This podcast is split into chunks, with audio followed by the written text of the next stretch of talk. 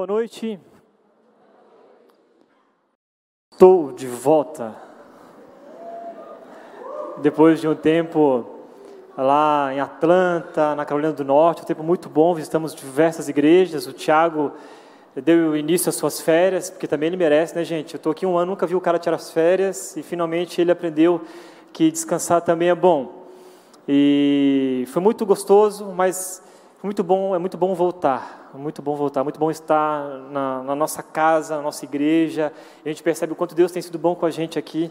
É, e podemos compartilhar isso durante é, as próximas semanas. O Tiago, possivelmente, quando voltar, vai compartilhar um pouquinho mais da nossa experiência lá nos Estados Unidos. E, enfim, foi gostoso demais. E nessas duas semanas eu estarei com vocês compartilhando essa série, uma minissérie chamada Contraste. É, você pode ver contraste em todo canto. Né? Contraste nas fotos, eu, eu amo é, contraste nas fotos, contraste no céu, contraste nas cores, enfim, nos pensamentos e tantos outros lugares. E essa nova série, que eu queria compartilhar com vocês, vai falar um pouquinho sobre esses contrastes da vida, a qual a gente vai, é, na nossa vida cristã, na nossa caminhada, a gente vai percebendo isso. E como a gente precisa se colocar realmente como pessoas que possuem um contraste, que nós somos diferentes. E ser um seguidor de Jesus é ser alguém diferente, é ter contraste, é ter outro padrão. E o cristão é alguém que vive de uma forma diferente, de uma maneira diferente. Na nossa viagem conversamos muito sobre isso, sobre a nossa postura como filhos de Deus. Que se as pessoas não percebem algo diferente, alguma coisa está errada. Então, nós somos esse contraste diante do mundo. O cristão é alguém que vive, que fala, que anda, que pensa diferente, que pensa na contramão, e as pessoas percebem isso. E existe um contraste muito grande entre aqueles que são transformados dia a dia por Jesus, e é o que nós estamos buscando aqui, ser transformados né, por Jesus a cada dia, e nós estamos buscando isso, nós queremos ser pessoas melhores a cada dia. E um dos assuntos que mostra esse grande contraste é quando nos alegramos em meio às aflições e às dificuldades da vida. Sei se você já conhecia alguém assim, que o cara é, se alegra em meio às maiores dificuldades da vida, se olha para ele, às vezes até raiva de tanta felicidade que o cara tem, mesmo passando por tantas lutas e tantas batalhas. E aí perguntas surgem na nossa mente: por que é, o crente sofre, se o crente é fiel? Por que um crente passa por privações? Por que sofre prejuízos? Por que fica doente? Por que é tão injustiçado? E sobre isso, Irving Headstrong diz o seguinte: que o Senhor não nos leva às águas profundas para nos afogar, mas para nos desenvolver. Ele tenta responder isso dessa maneira. E talvez seja isso, quando algo inesperado acontece, quando a aflição bate a porta, quando o nosso chão né, é, é tirado da gente, a gente passa pela nossa mente que, poxa, será que Deus está nos maltratando? É isso que Deus quer fazer comigo? Mas na verdade, Deus está nos desenvolvendo está querendo fazer com que a gente se torne pessoas melhores. Essa é a real. E para você entender um pouquinho mais, eu quero compartilhar com vocês uma história que foi compartilhada comigo nessa viagem. A gente viajou juntos, juntos com o Tiago Castor, talvez muitos aqui de vocês conhecem a história dele, conhecem ele, ele é nosso voluntário aqui no Kids, né, juntamente da sua esposa, a Gabi. E ele compartilhou um pouco da sua história. É tão gostoso, né? Quando alguém compartilha a sua história, a sua intimidade, histórias mais profundas, e talvez você está sentado aqui e você não conhece a história das pessoas que andam com você ou que compartilham com você da mesma fé. E o Tiago compartilhou um pouquinho da história dele, com mais detalhes. Há alguns anos atrás, é, tá aí, novinho, né? Olha só, até usava aparelho. E ele contou que nessa, nessa época da vida dele, ele estava vivendo sua melhor fase da vida. Na carreira profissional, estava super bem sucedido, ele trabalhava num, numa empresa chamada Buscapé, vocês conhecem, né? E ele estava no auge da sua carreira, tinha alguns projetos na área de vídeo, trabalhava também junto com os doutores da alegria, visitando hospitais, ele estava no auge, estava com um casamento marcado. E chegou um momento que ele começou a ter uma tosse, uma tosse muito forte, até que numa, numa reunião, acho que era um almoço mais ou menos, ah, uma pessoa que ele conhecia achou aquela tosse estranha e falou, cara, passa lá no meu consultório, a senhora médica. E ele foi no consultório, fez um exame, ela achou estranho ah, o que estava acontecendo ali, pediu para ele fazer uma tomografia, ele fez a tomografia e descobriu, isso resumidamente, né, estou contando para vocês, que ele estava com uma massa de 12 centímetros entre o peito e o coração, ele estava com câncer. Naquele momento, ele, ele me contando que tudo mudou. Né? Quando ele descobriu que ele estava com câncer, a, a, família dele ficou abalada e, e ele, o médico falou, chegou a falar para ele, falou o seguinte, cara, o teu câncer está num estado muito, muito avançado. Eu, sinceramente, eu não sei, cara, não sei se você vai sobreviver. E o Tiago, quem conhece, o castor, ele é muito engraçado, falou, não, doutor, fica tranquilo, tá, tá, tá, fica de boa, vai dar tudo certo, né? E, e logo depois disso, ele começou o tratamento, o tratamento dele, de quimioterapia, e nesse processo de quimioterapia, ele ouviu de um outro pastor que também estava fazendo tratamento de câncer, o seguinte versículo, de Salmos 41, versículo 3. O Senhor o susterá em seu leito de enfermidade, da doença o restaurará. Em outras versões também diz que é, a palavra usada aqui é afofas a cama, o Senhor afofas a cama. Não sei se você já, já preparou a cama para alguém, e aí você bota a mão assim, afofa, deixa ela bonitinha, né? cuida com carinho. Então, aquilo encheu o Tiago de alegria, em meio à aflição que ele estava passando, em meio ao tratamento que ele estava ali é, vivendo, e encheu o coração dele de alegria. Começou a, a orar e fez duas orações. A primeira oração é toda, toda oração que uma pessoa, quando descobre algo ruim ou está doente, faz. Pediu por cura. Ele pediu que Deus o curasse. E a resposta de Deus para a vida dele foi: Eu estou contigo. Não, não foi uma resposta de cura, não foi uma resposta de restauração, mas foi uma resposta: Eu estou com você. E aquilo encheu ele ainda mais de, de alegria, porque ele percebeu que Deus estava com ele no processo todo de, de tratamento. Né? Aquilo trouxe uma paz que ele jamais tinha experimentado.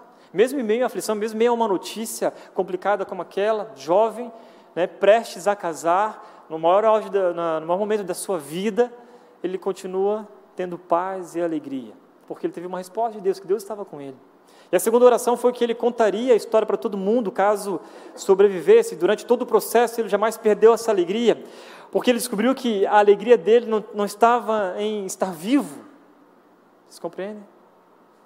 A alegria dele não estava em se ele ia sobreviver ou não, mas a alegria dele estava em Jesus. Estava na promessa de que Jesus estaria com ele, que estava com ele. E a segunda oração dele foi essa, que ele contaria para todo mundo se ele fosse curado. E depois de três meses de tratamento, ele fez novos exames e após o, o, o exame médico, fez uma reunião lá com ele e o médico falou o seguinte para ele, ó oh, Tiago, eu tenho duas notícias, uma boa e uma ruim. Por que, que todo mundo faz isso, né? O cara, quase que ele morreu ali de verdade mesmo, né? Já. E aí ele falou, ah, o cara boa, me conta boa. Uma boa que essa massa de 12 centímetros do seu peito não existe mais, ela sumiu, cara, desapareceu. E aí ele falou, e, e, então, e a má notícia? Ah, e a má notícia é que você vai ter que continuar fazendo tratamento, tal, de três meses só por precaução. Daí o Tiago olha para ele, para o médico, para a enfermeira que estava do lado, e falou, oh, não sei se vocês acreditam em Deus, mas eu tenho certeza absoluta que Deus que me curou, que tirou essa massa do meu peito, eu quero compartilhar minha fé com vocês. Daí a enfermeira falou, não, não, eu acredito, eu acredito em Deus, tal. E o médico falou, ah, eu, é, eu também acredito, eu também acredito. E assim foi, o Tiago tem que compartilhar a história dele, e compartilhou com a gente lá nessa viagem, e isso me abençoou muito, porque eu aprendi muita coisa com essa história. A história de alguém que aprendeu a viver alegre meio às aflições e provações da vida. E que Deus, na sua infinita sabedoria, fez com que ele passasse por esse processo para que ele pudesse aprender e compartilhar com a gente, a gente crescer nisso. E é interessante que jamais é sugerido na Bíblia que o cristianismo seria uma tarefa fácil. Jamais. Se você lê as Escrituras, você vai perceber que não é tarefa fácil, que não vai ser fácil para ninguém. Pelo contrário, ao invés de prometer uma vida de paz e sossego, o que Jesus nos adverte é o alto preço do discipulado. Ele diz lá em Lucas 9, 23, se alguém quer vir após mim, a si mesmo se negue dia a dia, tome a sua cruz e siga. Ele deixou claro que se perseguiram a ele, também iam nos perseguir, e, e, é nesse processo todo, nessa história que o pastor me contou, que ele foi aprendendo a estar mais próximo de Deus no meio das aflições. E assim foi, depois ele é, terminou o tratamento, essa é a primeira foto pós-tratamento, Uh, acredite, ele estava bem aqui, tá bom, gente? Sem sobrancelha, mas ele estava legal. Ele me contou assim que o desejo dele era comer comida japonesa e durante o tratamento não poderia comer comida japonesa. E então ele foi nessa noite comer comida japonesa. E é engraçado que o Thiago é engra... ele é engraçado porque ele falou assim, cara, meu sonho sempre foi andar naqueles carrinhos elétricos, sabe, elétricos em shopping, que você vai, vai guiando assim, né, para quem está com a perna machucada ou, ou, não pode se locomover direito. E aí ele olhou para Gabi e falou, Gabi, é minha oportunidade, é minha chance. Acredite.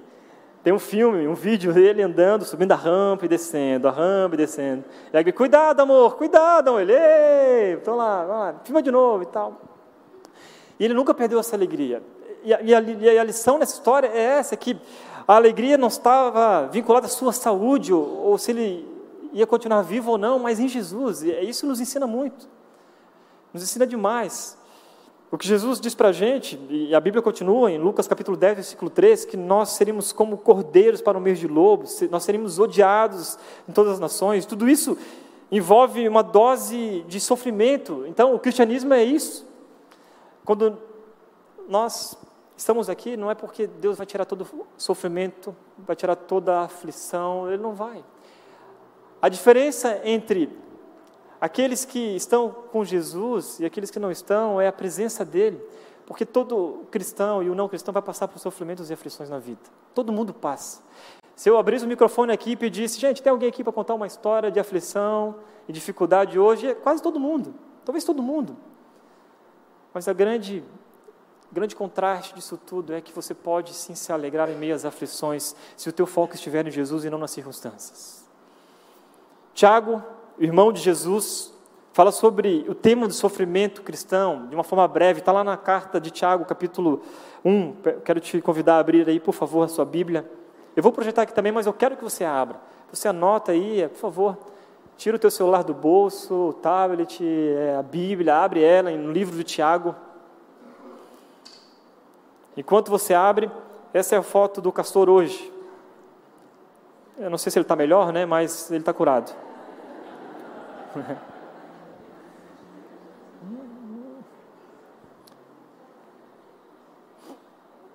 E uma coisa que o, que o castor me contou, falou assim, Cata, é, sabe, essa foi uma das, das aflições da minha vida.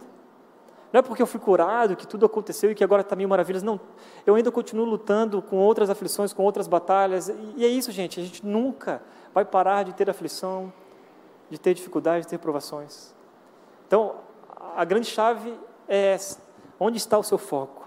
E o que Tiago nos ensina aqui na carta dele é o seguinte: meus irmãos, considerem motivo de grande alegria o fato de passarem por diversas provações, pois vocês sabem que a prova da sua fé produz perseverança, e a perseverança deve ter ação completa, a fim de que vocês sejam maduros e íntegros, sem lhes faltar coisa alguma.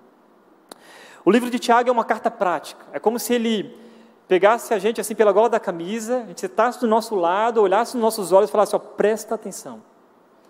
O que eu vou te contar aqui é muito rápido. Fica ligado. Eu te convido a ler a carta de Tiago. Você vai se surpreender, é uma carta maravilhosa. Mas é um ensinamento, são ensinamentos muito, práticos, sabe? É muito direto, não tem papas na língua, é, é, é para você. Ele fala nos seus olhos. E essa carta foi escrita é, por Tiago, irmão de Jesus. No começo, ele não cria em Jesus, mais tarde, ele se tornou-se um grande líder da igreja. Ele foi uma das seletas pessoas com quem Cristo apareceu após a ressurreição. Paulo chamou de o pilar da igreja de Jerusalém. Pedro chamou, é, é, Pedro quando saiu da prisão, ele pediu para que avisassem Tiago, avisa Tiago que eu estou, eu estou, é, estou liberto. Tiago foi apedrejado, em 62 depois de Cristo. Embora ele fosse amado, amado pelo povo, os ricos e os religiosos de Jerusalém, que governavam a cidade, odiavam ele, por isso ele foi apedrejado. Então, quando eu li a carta de Tiago, e toda vez que eu leio, eu percebo que Tiago tem muita autoridade para falar isso para a gente, para falar de todos os assuntos que ele aborda na carta. Ele escreve essa carta para a igreja de Jerusalém, o foco dele é alertar os cristãos que viviam ali uma vida é, muitas vezes de luxúria, de murmuração, de egoísmo, de ingratidão. Então ele fala: ó, eu quero que vocês prestem atenção. É muito rápido o que eu tenho a dizer para vocês. Então, diante desse contexto, eu quero dar três conselhos para vocês aqui nessa noite. E talvez será tão rápido quanto a carta de Tiago. Então, preste atenção, não durma. Primeiro conselho: sorria. Meus irmãos, considerem motivo de grande alegria o fato de passarem por diversas provações. E é, e é estranha essa ordem aqui. Talvez seja o maior contraste que a gente possa experimentar na vida. Talvez seja algo até complexo, a gente não consegue muitas vezes entender. O que Tiago está dizendo aqui, ó, fique feliz por você estar tá passando por tanta dificuldade na vida, cara. Como assim? Cara, se alegre mesmo, você está passando por provações e aflições. Sabe, é, quando alguém compartilha isso com você, cara, fica feliz, meu. Se alegre por passar por diversas provações.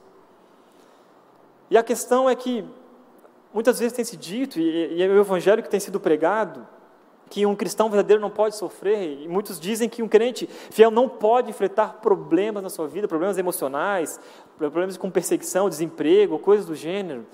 No entanto, na contramão de todo esse pensamento, no contraste de tudo isso, Tiago não nos manda exigir que Deus nos cure, que nos salve do, da aflição, que nos tire da provação, ele não sugere que a gente determine que Deus faça isso ou faça aquilo. O que ele diz é: se alegre, sorria, fique feliz por estar passando por isso. E a gente se questiona, mas como isso é possível? O que há no sofrimento que possa me dar alguma razão para sorrir, para se alegrar? E a gente sabe que a vida cristã eh, não é um mar de rosas. O apóstolo Paulo mesmo disse que, através de muitas tribulações, nos importa entrar no reino de Deus. Todo aquele que quiser vir, viver piedosamente será perseguido, está lá em 2 Timóteo capítulo 3, versículo 12. E a gente sabe que há provas fáceis e há provas difíceis, todo mundo passa por isso. Há provas que são maiores do que as nossas forças, há provas que muitas vezes a gente fica até sozinho, como Jesus no Getsemane que às vezes pessoas não entendem, mas Jesus entende, Ele sabe de tudo. Deus está fazendo algo fenomenal na nossa vida. E a ordem de Tiago aqui é para que a gente possa se alegrar diante das várias provações a que estamos sujeitos neste mundo. Provações que aqui significa aflições, adversidades que enfrentamos como parte inevitável da nossa vida. Talvez você tenha é, estado aflito por causa dos seus filhos, Talvez é por causa do seu casamento, talvez é por causa do seu trabalho, não sei quais são as suas aflições. E talvez, não menos espantoso, aqui ele menciona no plural ainda, né? Como diversas provações. Considere motivo de grande alegria o fato de passarem por diversas provações. Eu lendo o comentário do Hernando Dias Lopes sobre esse texto, e, e ele cita que no original, isso no grego significa diverso, significa multicolorida. E até ele comenta que é como se cada aprovação nossa tivesse uma cor. Então, assim, tem provação rosa, rosa clarinho, vermelho, verde, azul, preto, branco, não sei, mas são diversas provações. Então, como cristãos, a gente precisa entender que nós vamos passar sim por diversas provações, mas todo esse sofrimento, tudo que a gente passa, o nosso foco tem que ser em Jesus Cristo. E a ordem de Tiago é essa: alegrem-se. Os cristãos precisam decidir pela alegria em meio às aflições. A gente estava visitando lá um memorial, lá em Atlanta, é, um museu do Martin Luther King, bem legal. E, e uma das frases nos chamou muita atenção, que foi essa: A medida final de um homem não é onde ele está em momentos de conforto e conveniência, mas onde ele está em tempos de desafio e controvérsia. Quando tudo está indo muito bem, é, quando a nossa família está bem encaixadinha, é quando você ora e, poxa, e as coisas vão acontecendo, você fala, nossa, Deus está respondendo a minha oração e estou prosperando e ah, no meu trabalho, minha família, nos meus filhos, está tudo mil maravilha. E a gente pode muitas vezes é mais fácil dizer, pô, Deus é bom, cara, Deus cuida de mim, Deus está no controle e tal. E, e essa frase nos chama atenção, mas a medida final de um homem não é quando ele está em momentos de conforto, quando está tudo muito bem, conveniente, mas é onde ele está em tempos de desafios e controvérsias. A verdade por trás de uma pessoa, o que realmente ela é, é quando ela passa por dificuldades de estresse, dificuldades né, na sua vida, aflições, enfim. Ali nós vamos ver quem realmente ela é. Ali você vai descobrir que de fato, no que de fato você crê, no que você acredita, onde a sua fé está baseada. Quando o chão é tirado de nós, quando nós somos desafiados diariamente, quando algo que a gente não espera acontece, é ali que a gente começa a ser tratado, a gente começa, de fato, a descobrir quem a gente é.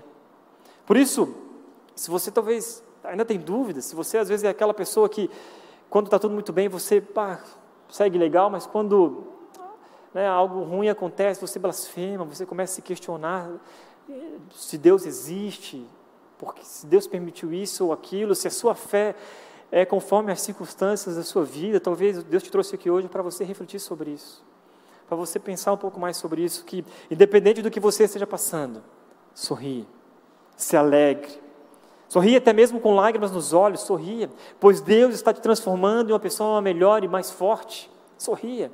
Um dia entrou lá no meu escritório uma pessoa e compartilhou a sua história comigo, uma história triste, triste, eu fiquei muito abalado com a história e ela começou a contar e ao mesmo tempo chorava e sorria. E eu perguntei: por que você está sorrindo, menina? Ele falou: pastor, porque mesmo eu passando por tudo isso, eu tenho a plena convicção que Deus está comigo. Uau! Uau! Ela me deu uma lição ali, e é isso. Por que a gente sorri em meio às aflições? Como a gente consegue sorrir em meio às aflições da vida? Porque Deus está conosco. É por isso que a gente consegue abrir né, um sorriso e às vezes contar algo que a gente está passando de dificuldade, mas jamais a gente esquece disso, que Deus está conosco. É, essa foi a maior parte da história do Tiago Castor que me chamou a atenção, que, cara, talvez se fosse eu, eu não sei se eu continuaria a me alegrar no meio de todo esse processo, mas ele continuou com um sorriso estampado no rosto e ministrava na vida das pessoas dessa forma. Então, primeira, primeiro conselho da noite para você, você vai passar por dificuldades na sua vida o tempo todo, mas aprenda a se alegrar e a sorrir e a olhar para Jesus. Segundo conselho, tenha fé, pois vocês sabem que a prova da sua fé produz perseverança. A prova da sua fé produz perseverança. A chave para manter a alegria cristã aqui em meio às provações da nossa vida é entender o que Deus está fazendo em nós e usando até mesmo o nosso sofrimento, usando as provações aquilo que a gente tem passado durante a nossa vida, Deus está usando tudo isso e provando a nossa fé para que isso possa produzir na frente perseverança. E, infelizmente, a geração que a gente vive hoje muitas vezes não conseguem perseverar porque não aprenderam ainda a, a lutar, não, não aprenderam a colocar a sua fé de fato em Jesus.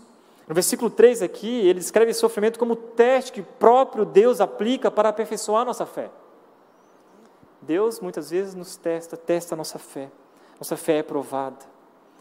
1 Pedro capítulo 1, versículo 6 e 7, a ideia que Pedro usa é semelhante, mas ele compara a, o efeito das provações e a nossa fé com relação ao efeito do fogo ao ouro. Assim como o ouro, né, como o fogo natural purifica o ouro, através das provações, Deus tem purificado a nossa fé, que é muito mais valiosa do que o ouro, muito mais. Deus tem refinado a nossa fé. Nesse processo, a dor é inevitável, não tem jeito. A gente às vezes sofre, sim. Não é que a gente não vai ficar muitas vezes abalado, mas a gente tem fé e plena convicção de que Deus está no controle de tudo. E às vezes as coisas acontecem para provar isso para você. Quem está no controle da sua vida não é você. Deus está no controle de tudo. E por isso nós devemos ter fé, porque a prova da nossa fé produz perseverança. David Field diz o seguinte: que perseverar é se recusar a achar uma saída fácil quando as pressões da vida se tornam particularmente pesadas. É a firme atitude mental de quem não se curva diante de circunstâncias nem se rende às provações.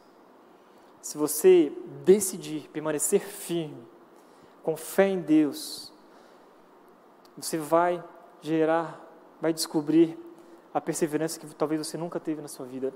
É, é só conversar com pessoas. Converse com pessoas mais velhas.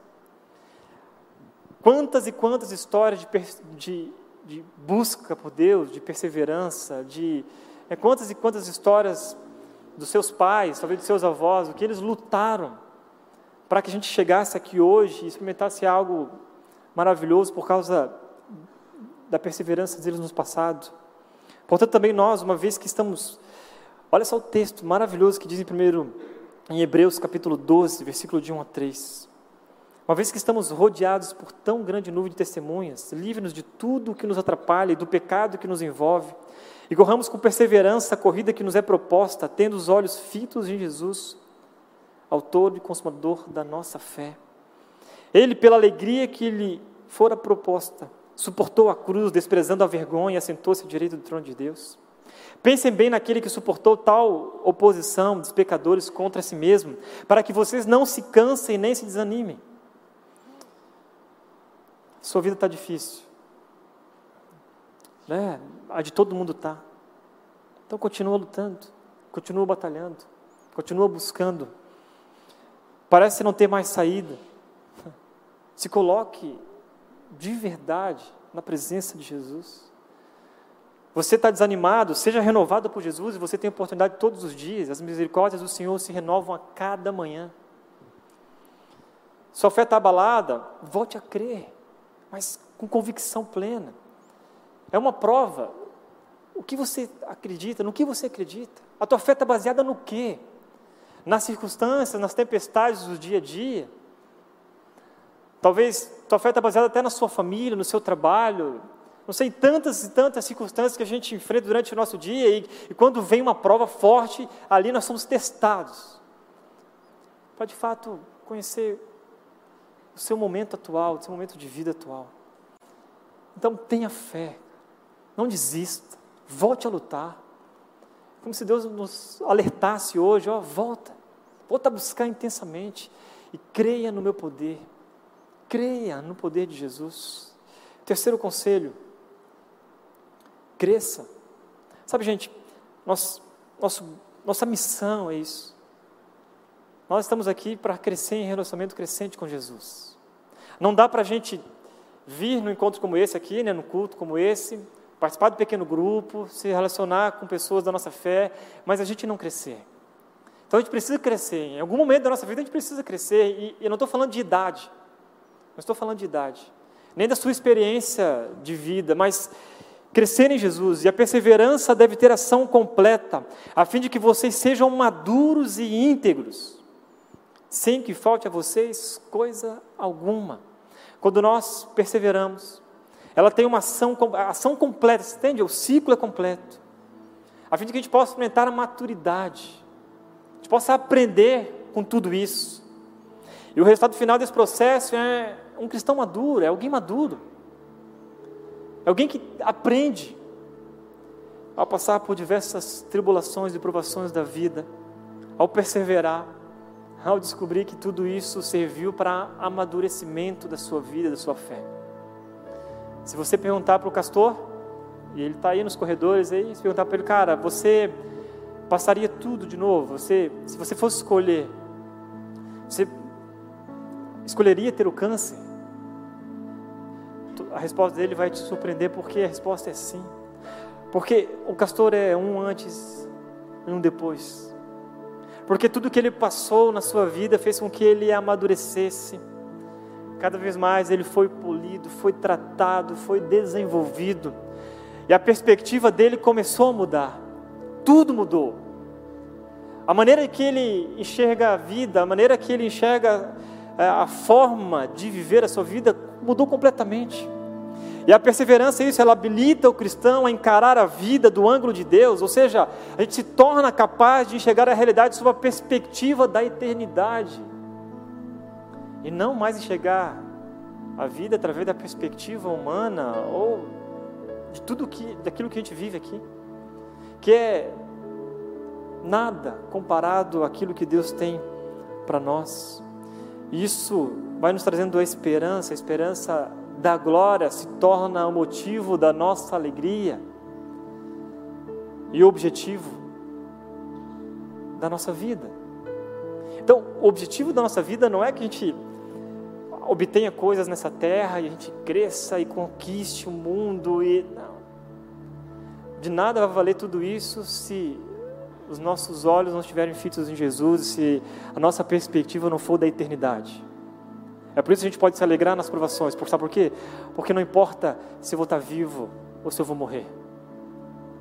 Não importa se eu vou ser curado ou se eu não vou ser. Se eu vou ser rico ou se eu vou ser pobre. Se eu vou ter, sei lá, bens ou se eu não vou ter. Não importa, nada disso importa. Sabe por quê? Porque a minha perspectiva é eterna. Importa é como eu estou com Jesus. Importa é como eu me relaciono com Ele. Esse exercício da fé, nós somos capazes de apreciar o encontro com Cristo como o bem mais precioso da nossa vida, da nossa história.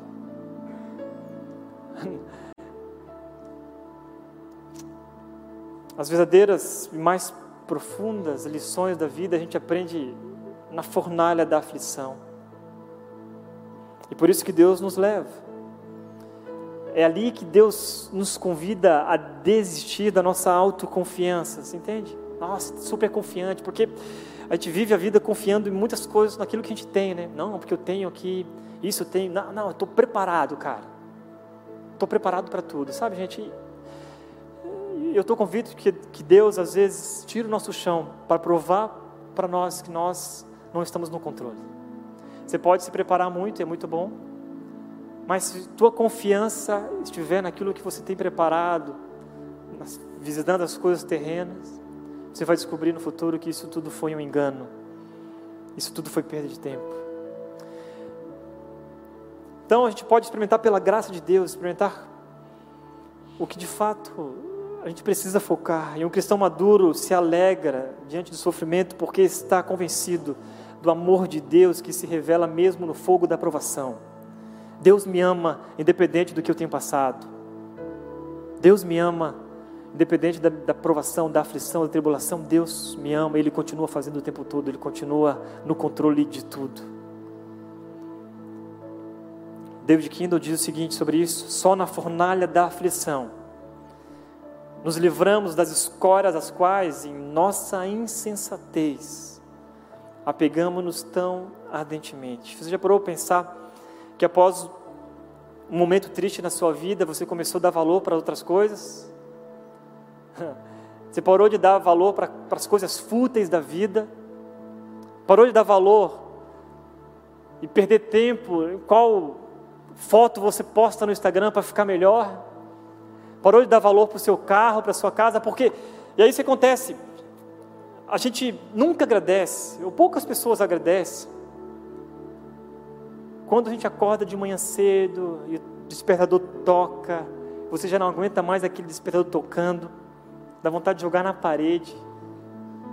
Só que a gente não para para pensar que naquele mesmo momento tem gente pedindo a Deus para acordar, acordar na manhã seguinte. A gente nunca parou para pensar. Não para pensar que no mesmo momento ao qual eu às vezes estou resmungando e murmurando porque eu tenho que acordar para trabalhar, Muita gente está de joelho no chão, chorando, pedindo para ter um emprego. E é isso que às vezes acontece. A gente perde emprego, às vezes a, a nossa vida né, toma um outro rumo, para que a gente possa olhar e dar valor para aquilo que a gente precisa realmente focar. E é nessa fornalha da aflição, em que as coisas que a gente convive aqui, as coisas terrenas, ela começa a perder valor, cara. A gente começa a dar valor às pessoas, dar valor a Deus, dar valor à eternidade. Queridos, hoje é dia das mães. Minha mãe também está longe, né? E muitos filhos não dão valor às suas mães, mas quando morrem, dá valor. Quando morre, poxa, minha mãe, poxa, que queria ter mais tempo com a minha mãe e tal. Assim ele foi com meu pai, meu pai faleceu. Assim é com pessoas que estão próximas da gente, eles não dão valor para quando elas estão do nosso lado, mas quando algo, algo assim acontece e Deus leva com a sua infinita né, soberania, a gente começa a dar valor. Então, aproveite as oportunidades. Comece a dar valor hoje. Na fornalha da aflição que a gente para de se preocupar com as coisas inúteis da vida. A gente para para pensar naquilo que realmente é importante. E eu quero encerrar essa mensagem citando um texto de Jesus, está lá em João capítulo 16, versículo 33, que diz o seguinte: Eu lhes disse essas coisas para que em mim vocês tenham paz. Neste mundo vocês terão aflições, contudo, tenham ânimo. Eu venci o mundo. E a chave de ouro, se você esquecer de tudo que eu falei aqui hoje, para viver nesse mundo e não se abalar é o fato de entender que o nosso alicerce, o nosso alicerce de paz está em Jesus. Esse é o nosso verdadeiro alicerce, o nosso alicerce não está nas coisas, mas está em Jesus. Essa é a verdadeira chave. E veja o que Jesus diz, né? Eu lhe disse essas coisas para que em mim, em mim, vocês tenham paz. Por que, que a gente vê pessoas perdendo o brilho da vida? Querendo às vezes dar fim à sua própria vida. Em diversas situações, às vezes a gente busca a felicidade e a alegria, a paz em lugares que não é aos pés da cruz, aos pés de Jesus. Então não há nada, completamente nada nesse mundo que possa nos dar uma paz, nos trazer alegria e satisfação, além do poder de Jesus em nós. Não há nada. Então, pense sobre isso hoje. Pense nesses conselhos. E é lindo o texto que Jesus continua dizendo: olha, e a, e a promessa de Jesus não foi que, nos, que a gente não teria dificuldade ou aflição, foi o contrário, né? Neste mundo vocês terão aflições, vocês terão. É como se, olha, eu estou te, te explicando aqui de uma maneira muito prática, Jesus dizendo: presta atenção, você vai ter aflição, muitas aflições, mas não se preocupe, se anime, porque eu venci o mundo e um dia eu voltarei, trarei você comigo e todas as aflições aqui que a gente passa, toda essa desgraça, que é, é engraçado porque a gente fala assim, ah, que a gente possa fazer de um mundo melhor. O mundo nunca vai se tornar melhor, gente. A gente sabe disso, a gente, né, vê as notícias, o mundo, o mundo é isso aqui para pior. Só que Deus está trabalhando em nós, nossa perseverança, nossa fé, está cuidando da gente, preparando novos céus, uma nova terra, e um dia tudo isso aqui vai acabar e vai levar a gente para algo excepcional, a qual a gente não tem nem noção, a gente não consegue nem imaginar. Então a nossa perspectiva deve mudar. Não mais perspectiva terrena, mas perspectiva da glória eterna, a qual Jesus está preparando para nós, a qual Ele tem trabalhado em nós hoje. Por isso, a gente pode sorrir, porque Jesus venceu o mundo. A gente pode se alegrar na presença dEle, porque Ele tem cuidado de nós. A gente pode muitas vezes sim, sorrir ao mesmo tempo chorando, porque Ele nos toca, nos abraça, porque Ele está conosco todos os dias, Ele não nos deixa desamparados. Amém? Feche seus olhos, quero orar por você. Pense um pouquinho sobre a sua vida. É um momento seu aí agora, seu com Deus. Ninguém está te olhando.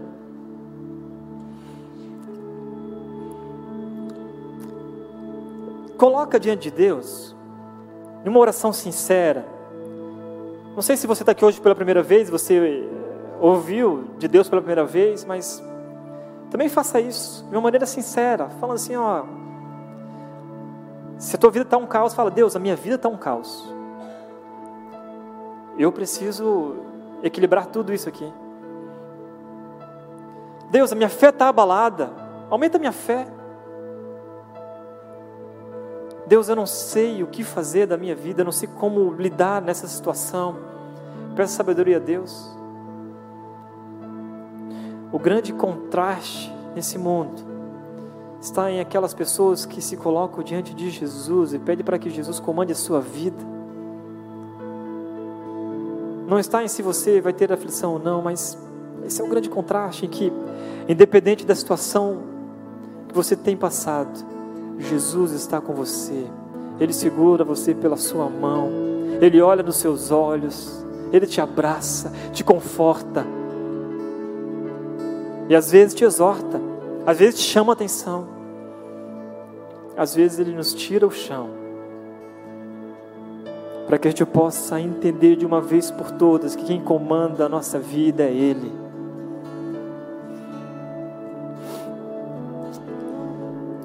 Senhor Jesus, muito obrigado por essa noite. Muito obrigado pela tua palavra poderosa. Muito obrigado, Deus, porque o Senhor tem falado conosco de maneiras, Deus, incríveis e sobrenaturais. Muito obrigado, Deus. Muito obrigado por cada um que veio aqui hoje, Deus. E o Senhor conhece o coração de cada um, o Senhor conhece a vida de cada um, as suas histórias. Eu não conheço. Mas independente, ó Deus, de tudo que eles estejam passando, Pai, que nesse momento agora, possam sentir a tua presença de uma forma sobrenatural, Deus. Uma alegria que venha do céu, Pai. Que possam sentir a tua presença de forma, Deus, real, Pai. Confiando na tua palavra, Deus. Que mesmo em meio às nossas aflições, a gente possa perceber, Deus, e entender de uma vez por todas, que possamos confiar no Senhor, ter fé em Ti, Deus, porque o Senhor venceu o mundo. O Senhor não nos deixou órfãos, Deus, o Senhor enviou o Teu Espírito Santo, Pai para nos consolar, para nos ajudar, Deus, para nos dar discernimento. Então, em nome santo de Jesus, ó Deus, que cada um aqui, Deus, neste lugar, possa perceber, Deus, abra os olhos, que a gente possa, Deus, sorrir em meio às aflições da nossa vida. A gente possa ter mais fé, Deus, que a nossa fé seja provada pelo Senhor, essa provação, Deus, a gente possa ser aprovado nos dá maturidade, Deus, para enfrentar as lutas e batalhas do dia a dia, as de hoje e as que virão, Deus. Essa é a nossa confiança em Ti, Deus, tendo que nós somos Seus filhos amados. Que o Senhor afofa, afofa a nossa cama. O Senhor tem cuidado da gente. Assim oramos em nome de Jesus. Amém, amém.